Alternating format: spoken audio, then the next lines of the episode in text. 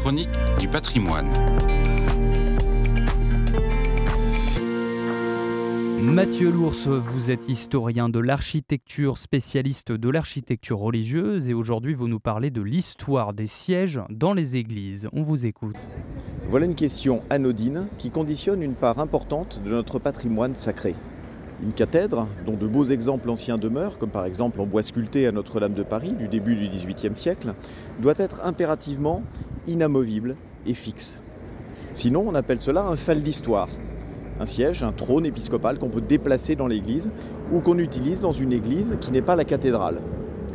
Ensuite, il y a le siège du célébrant et les sièges au cœur des religieux et des chanoines dans les églises monastiques ou collégiales. Ces stalles constituent des ensembles absolument remarquables. On pourra citer les stalles de la cathédrale d'Amiens, un ensemble sculpté du tout début du XVIe siècle. Dans les stalles, en effet, s'assied les chanoines, mais aussi le baqueur, les enfants de chœur, et puis les dignités qui sont placées face à l'autel. Et c'est là qu'on va faire s'asseoir, sur le revers du jubé, le roi, le gouverneur et les autorités constituées. Et puis les fidèles. Dans la nef des églises, jusqu'au XIXe siècle, on se tient debout.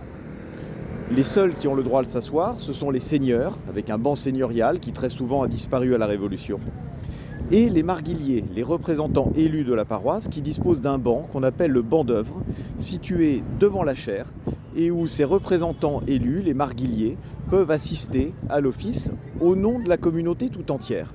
Ainsi, c'est la société qui s'inscrit dans ces bancs, qui étaient des bancs clos. Entendu, Mathieu Lours, je vous remercie pour votre chronique fort intéressante comme d'habitude. Je vous souhaite une excellente journée.